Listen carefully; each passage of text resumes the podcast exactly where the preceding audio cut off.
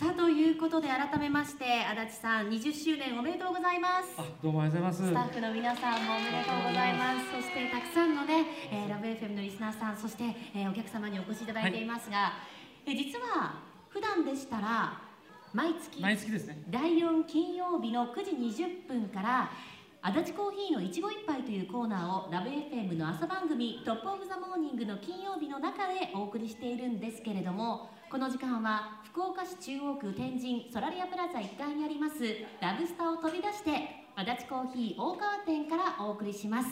お相手はラブ FM トップオブザモーニング金曜日を担当しています DJ のルーです。それでは足立さん行きましょうか、はい、足立コーヒーの一期一杯。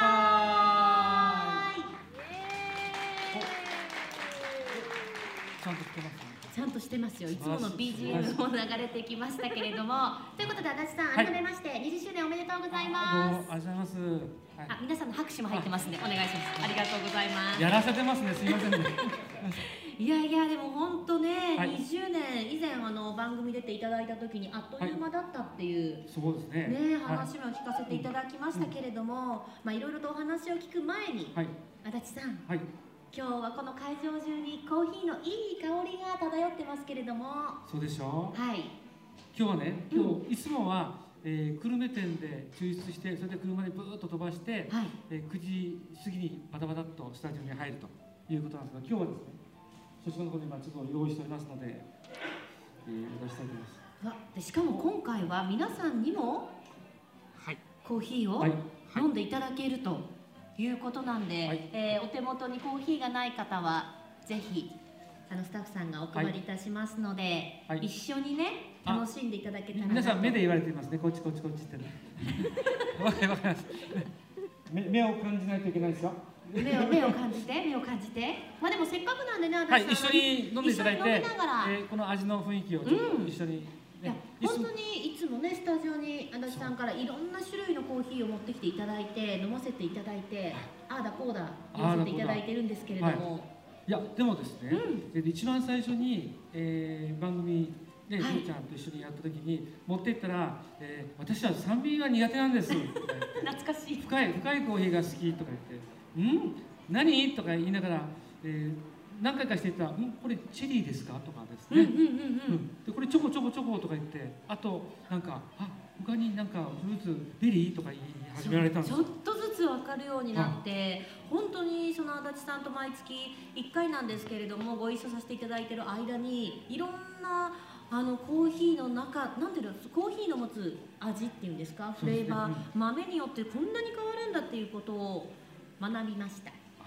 素晴らしい、はい、学んだね。学んだからね。まあ本当にもう、はい、筋が筋がいいんでしょ足立さんのおやつを食べてるばっかりじゃないですよ、はい、そうですね。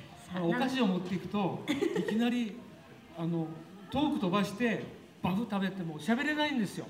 それで感じで振られるんです。で足立さんがずっと喋られてて「うん。美味しいですね足立さん」っていうね。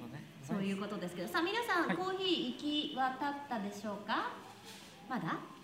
あまだまだですねじゃあもうちょっと、はい、ねでも本当に今まで何回ぐらいオンエアしたんですかねさん。オンエアですね。もう6年は超えてる、ええ、74回。で今日がプラス番外編すごい。ということは私74杯いただいてるってことですね。嫌です。うんにゃ一番最初はトム・ジーセン。あそうかそうか。そうですよね。忘れちゃいけなかった。これも放送せないかなカットせないかんくなるっていう。そうそうそうでそうトムじいさんのね、時からですけれどもいやでも本当にたくさんのコーヒーを。さ皆さんいいですか？どうどうぞお持ちでない方は。はい、ぜひ、えー、フルマイコーヒーでもお出してたアニバーサリーブレンド、うん。じゃあちょっと行ってみてもいいですか、はい、じゃあ皆さん一緒にいちご一杯いただきましょう。はい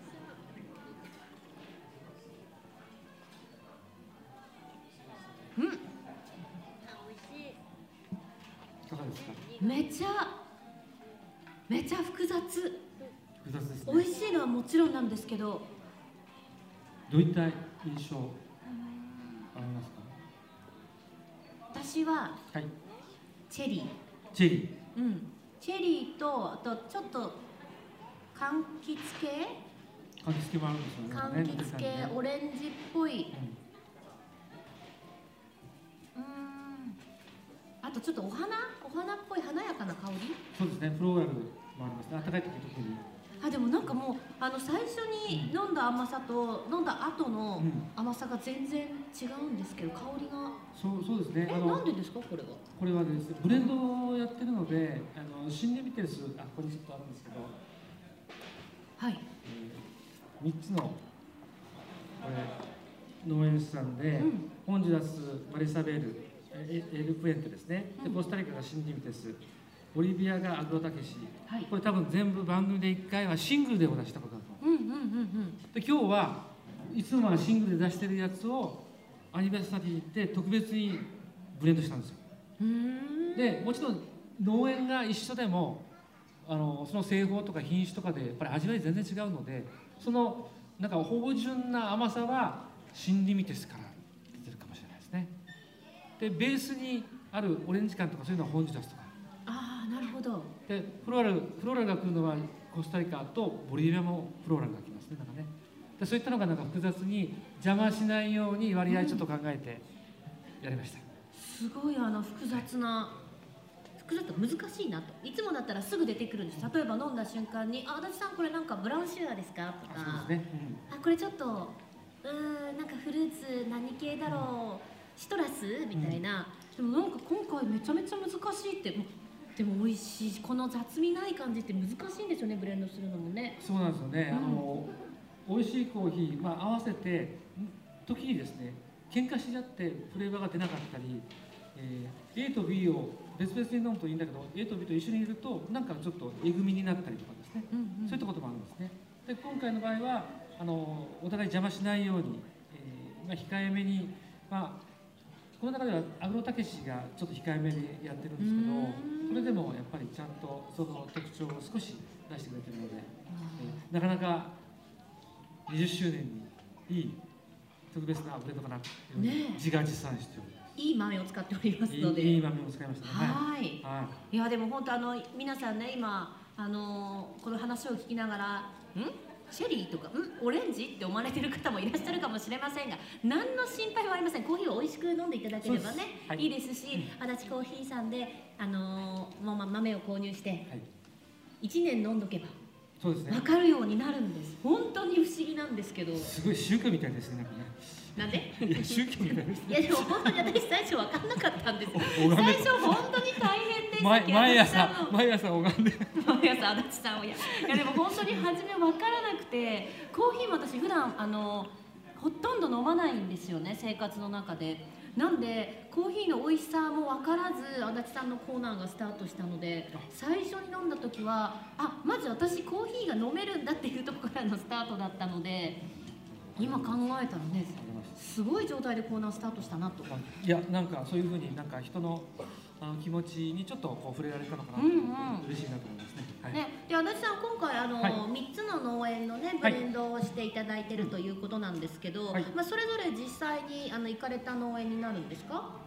えっ、とですね、うん、えっ、と実はアグロタケシ新美鉄は行ってます。はい。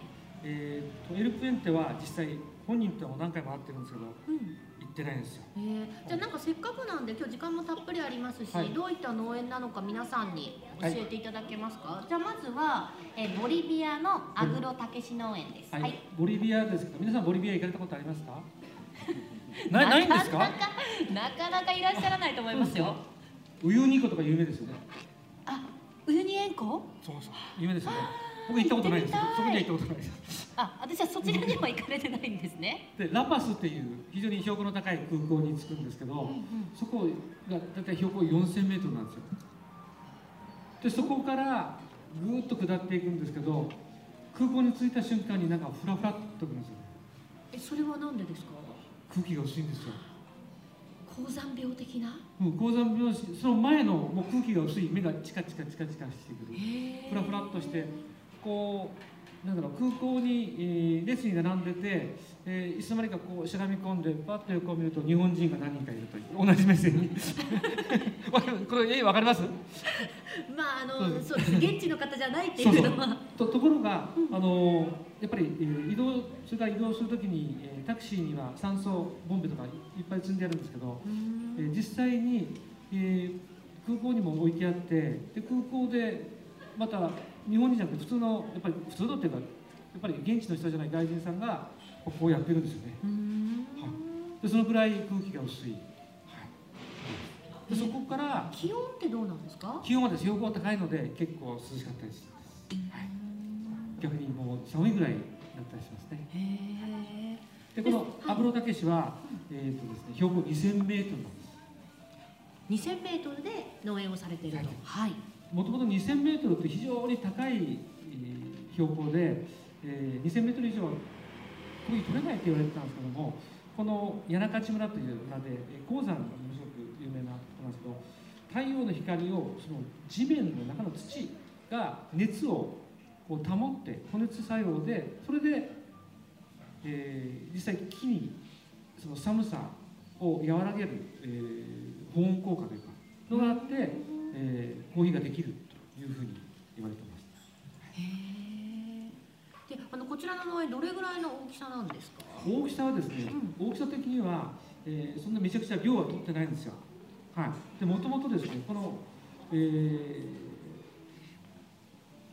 ボリビアの、はい、えっ、ー、となんだカルロスさんというお父さんなんですけど、カルロスさんは、えー、鉱山の企業、えっと、普通の起業家なんですよ鉱山の会社。だからもうものすごくあの言葉悪いけどお金持ちで。それで実はその、えー、ボリビアの経済にもものすごくなんでしょう。貢献されてて、えー、一時はですね、えー、大使インドネシアの大使だったかな、うん、ともされたことある。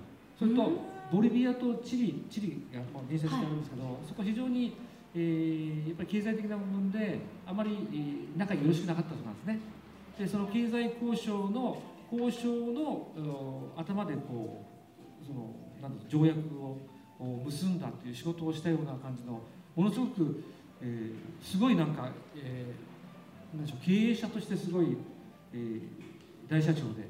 でその方がある時コーヒーのですねなんか、えー、いろいろ研究されてる博士の方がその町に来られてなんか講演をされたと思うんですでその時に、えー、この土地は絶対いいコーヒーが取れるぞ。と言われてそれでなんかコーヒーを植え始めたという逸話があります。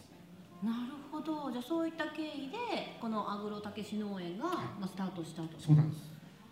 特徴としてはどういった特徴なんですか？コーヒーの。あのフレーバーの華やかさ、もうすごくこう濃厚な濃いって感じじゃないんですけども華やかさ明るさそれと、えー、ものすごく、まあ、クリーンカップという言葉を使うんですけど雑味がないコーヒー、うんうんうん、だからもう飲んでてふーっともうこう鼻に抜けるような味わいを持ってます。品種はティピカというもう伝統的なあトラディショナルな品種とあともちろん芸者もあります、うん、あとジャバジャバっていうのはちょっとまたえっ、ー、と違う品種で、はい、あの華やかさがあったりするんですけどもじゃあそれと、えーまあ、ちょっと一般的によくある割愛っていう品種を出したりしてます。へまあでもねあの本当にそういう標高が普段だったらできないって言ったところで作られているっていうのはすごいですよね。そうですね。うん、あのコーヒーってやっぱり、えー、まあ通常挿し木が多いんですけども、挿し木からやって3年目4年目にやっと答えが出始めるという、まあ、出てもそれが本当の答えかどうか分からないしその次の年にまたいろんなことが起こったりする農産物なのでそれをやっぱり、えー、コツコツと、えー、情熱込めて、えー、作ってそして、えー、2000 2007年かな？2009年は、えー、カップ・オブ・エクセレンスやっぱり賞を取ったんですよね。へえすごい。もうそこからやっぱ大ブレイクされてたんですけども、えー、その前に一応我々もお付き合いがあったので、うんうん、えそれから本当に、えー、濃密なお付き合いになったということです、はい、じゃあまずはボリビアのアグロタケシ農園。続いてはコスタリカ。コスタリカでしょ、うん、コスタリカに行こうと思ったんですけどもボリビアでまた思い出しました。何ですか？ボリビア行ったんですよ、はい、でボリビア行ってそのドン・カルロスというお父さんですね。農園主は女性なんですよ。娘さんが農園主でマリアさん。でお父さんのカルロスさんとお話をしてて最後の日にお土産を渡したんですはい、何を渡されたんですか？お土産がですね、そこに、えー、出てらっしゃるうなぎの寝床さん。はい。で、けん玉買いまして。けん玉。けん玉？けん玉持って行ったんですよ。はい、けん玉持って行って、最後の、あの朝。うん、もうもうもしご飯食べて空港出ないと空港に行かないといけないという時間にけん玉をあげたら「お前やってみろ」って言われて あなた得意でしたっけ？得意なはずだったんですけど、はい、でこうやるわけですよ。入らないわけですよ。あのちょうどあのここに。でこう焦ってたら「うんなんか頑張れ頑張れ」とか言うわけですよ。で30回ぐらいやっと入りましたえー、でもすごい。30回目で入るってね。そして「ああよかった。これでお前は帰れる」と。と言って「えー、ムチャスグラシャス」ということで、えー、お別れした思い出があります。なんかあの何でしょう。あのそういう日本の和のものを持っていくと非常に喜ばれるので、うん、そこで、えー、一緒にカルロスさんとやった思い出が非常に、えー、残っているそういうあのたけしですね、はい、さあ続いてじゃコスタリカのシンリミテス農園さん。リミテスさんですね、はい、ハイメさんって言うんですよ。ハイメさん、はい、この方がですねちょっとあの我々買い付けに行くときには、えーまあ、各国によって違いますがコスタリカの場合は、えー、エクシブコーヒーというエキスポーターエキスポーター。エキスポーターが、輸出業者。があってその人が農園をいろいろ取りまとめたりあと農園に指導したりしてどんどんあの我々に紹介してくれる。そういう形の感じなんですけどハイメさんと話す時は一番最初の時ですね。ハイメさんと話す時はちょっと変わりもんやから怒らないでねって。あちょっと癖のある。癖のある方、うんうんうんうん。その癖もあの非常にものづくりにこだわった方でいいのよいいのよ方で、えーと、コーヒーを摘んで皮を剥いてそして、えー、乾燥段階に入るんですけどまだパーチメントといって薄い皮がついてるんですね、うんうん、それを天日干しするんですよ。もしくは、えー、アフリカンベッドといって棚のところに網の棚に置くんですけど、えー、ハイミルさんその時、えー、やったのはパティオに天日干ししてる時。普通農園行った時には靴でこうこう洗いながらこう踏まないようにはするんですけど行くんですね。ハイミルさん靴脱ぐんです。へ脱げって言うんです。コーヒーを炒めると。そういう方で、で、えー、そうそう。その次に行った時には軍足を持ってきました。軍足をお土産に持ってきましたけどね。でそういう方なんですけどその方が、えー、ちょうどあれは2000 2011年ぐらいかな、2012年ぐらい、えー、ニューヨークの先物取引、はい。えー、コーヒー豆って結構そういうニューヨーク市といって、えー、陶器のあれで、えーと、と相場があるんですけどそれがですねものすごく上がったんですね。効果不効果上がったんです、まあ、下がると生産者の人は非常に困るんですけど上がると上がったで何が起こるかというと、えー、普通にもう、まあ、言葉悪いですけど、えー、高級品じゃない、まあ、いい加減じゃないけどそういうふうなコーヒーもポンドいくらポンドいくらのポンド何度で言うんですけど上がってくるんですよ。そうするとちゃんとやってる人はもっと欲しいと。なんであれが、えっと、2ドルなのに俺のが3ドルなんだはいはい。4ドルだろう5ドルだろう6ドルだろうっていう話になるんですね。その時にハイメさんとちょうど行って軍足をやったんですけどあの交渉してる時に、えー、もう本当に麻袋で、えー、このロットはこのコーヒーは麻袋で3本しかないとか10本ないとかいうマイクロロットということで非常に素晴らしいコーヒーを何本も持ってるんですねでそれを値段交渉するときに、えー僕らは、えー、通常多分彼らが思ったよりも高い値段で行ったんです。うんうんうんうん、行ったんです。はい、あじゃあ自分間違えました。はい、えー、っとですね。ちょっと先生値段を言う前に、はい、値段を言う前にハイネさんがうちも子供ができたんでとかですね。子供がまた一人できたんでとか、あとワーカーの人たち、えー、コーヒーを積む人たちは季節労働の方がいらっしゃるんですね、その人たちにやっぱり人件として払わなくちゃいけないで僕らはあの人たちにいくら払いたいのか。あの単位が、えー、ポントとかじゃなくてキンタレスという単位があるんですけど、はい、カゴ一つぐらい。キンタレスっていう単位でキンタレスあたりいくら払いたいのかということで言ってて、うんうん、そうだねって話になってそれで彼らが思っているのは高い値段で言っはい、そしたら「あそう」って喜んでくれたんです。でその後僕らが言ったのはえー、今相場が高いからみんなこのくらいの値段たまに言うでしょ？でも僕らはこの相場下がってもずっとこの値段で買いますよ。だからちゃんといいのを作ってね。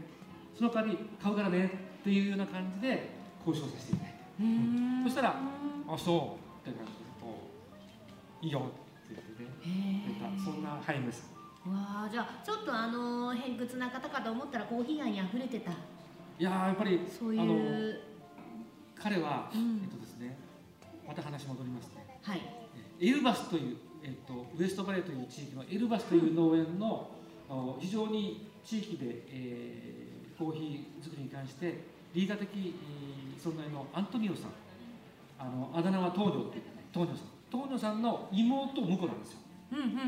で妹婿でハイメさん自体はものすごく小さい時もあの親御さんとか早く亡くなられたりとかして苦労されたそうなんですね。だからやっぱり変わり者っていうかちょっとあの意固地になるところがいっぱいあって、うんうん、えー、ちょっとあの難しい人なんだってことだったんですけどやっぱりそういう自分がこだわるそのステージというか舞台ができた時にやっぱりもうそこがもうバーンと開花して、えー、素晴らしいコーヒーをもう毎年作られますね。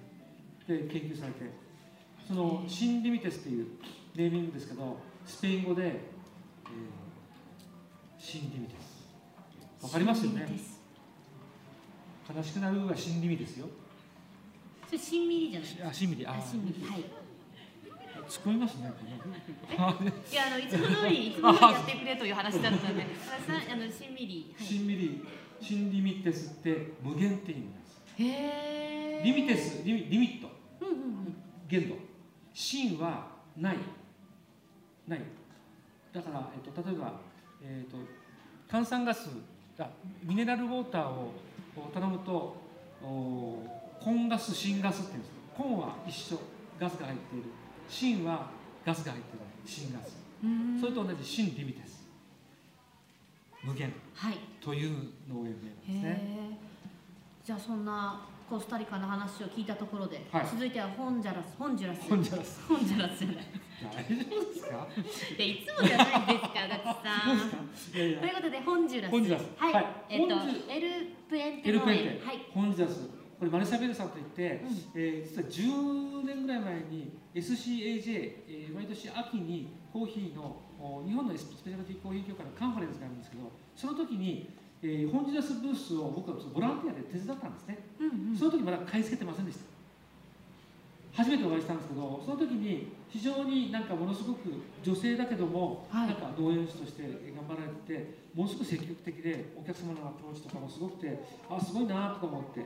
それで、えー、お話しててそしたらばなんか、えーと、僕らがやっぱりよく知ってる海外の有名なロースターとかで売ってるんだとか言ってそれでおお話しされてそれで実は、えー、そのカンファレンスが終わってコンファレンスが終わって、えー、韓国に行くと、はい、その途中に福岡寄りますと言われたので、はい、福岡のなんかホテルの近く博多駅の近くのホテルで一緒に3人であご主人と3人で焼き鳥食ったという、うんうん、焼き鳥を食べて焼き鳥食べておごってご馳走しておったんです、うん、そしてそれから、えー、2012年3年、はい、アメリカのロースターとこに行ったらその彼らの写真がバーンとあってあってそしてその後2016年っていうかな、うん。またコンテストで彼ら優勝したんですよ。チャンピオンになったんですよ。へえすごい。でその時にやっぱ僕ら落として落札してそれからまた通常の買い付けもやるようになりまし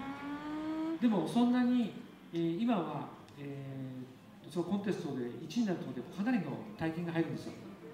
入るんですけどその前は韓国に行ってた僕観光だと思ったんです、はい、で今年また来られててえー、ああの時一緒にご飯食べ行ったよねっていう話した。らそうそうそう。もう34年前まではコーヒーだけでは食えないから韓国で洋服買ってそれ仕入れて本日で売ってたんだ。で今はもう今はやってないよとかそういうふうになんか僕らも簡単にあのはコーヒー作ってくれてるって思ってるだけだと思ったんですけどやっぱりその農園をいいコーヒーを作る農園を維持するために、やっぱり副業としてそういうことをやってたんだってことを聞いて逆に「ああそうなの」って言っても本当に感心したというかあ頭下がった思いが、でも明るく明るく彼女は本当にいつも、まあ、ちょっとこ差し上げますとね。そういった感じで。はい。いやでも本当にあの足立さんのお話をね毎月聞かせていただいてるんですけれども、まあ、コーヒーの話はもちろんですけどそのそのコーヒーを作られてる生産者の皆さんのそのエピソードの話であったりとか、本当にいろんな話をね毎回聞かせていただいててで足立さんたちも実際にいろいろな活動もされらっしゃってですよね、はい。この20年の間に、はいはい。あのコーヒーを買い付けるだけじゃない活動もされてましたよね足立さん。コーヒーを買うだけじゃない活動はうん。そのその振りは何の振りでしたっけ？今結婚いいふりしたつもりだったんですけどね、はい。なんかいろいろ学校のやつとかあ学校？うん教育のやつであ教育？あそう。教育。あもう思い出しました？教育教育。あのいつも足立さんのあの、はい。フリーペーパーに載せられたりとかもしておりましたよ。そうですね。はい。はい、えー、教育っていうのは専門学校とかですか？じゃなくて？ああのコーヒー協会の？ああなるほど。そうそうコーヒー協会さ先ほど SCAJ ということを言いましたけど日本スペシャルティーコーヒー協会ということであってそのローストマスターズ委員会というのがあって、その中で焙煎の、えーイベントとか、えっとセミナーとかあとワークショップ等々のことを、えー焙煎人が集まって、えー情報交換と研鑽と、えーもう一つ、まあ、協会の目的でもありますスペシャルティーコーヒー協会のマーケット市場を盛り上げようとえー皆さんに美味しいコーヒーを飲んでいただこうというそういう、えー活動をさせていただいております。はい、はい。まあその他にもあの足立さんのね詳しい情報などは Facebook ページなどを見ていただきますとあそうですね。わかるかなと思いますので、ぜひ皆さんそちらもチェックしていただきたいんですけれども、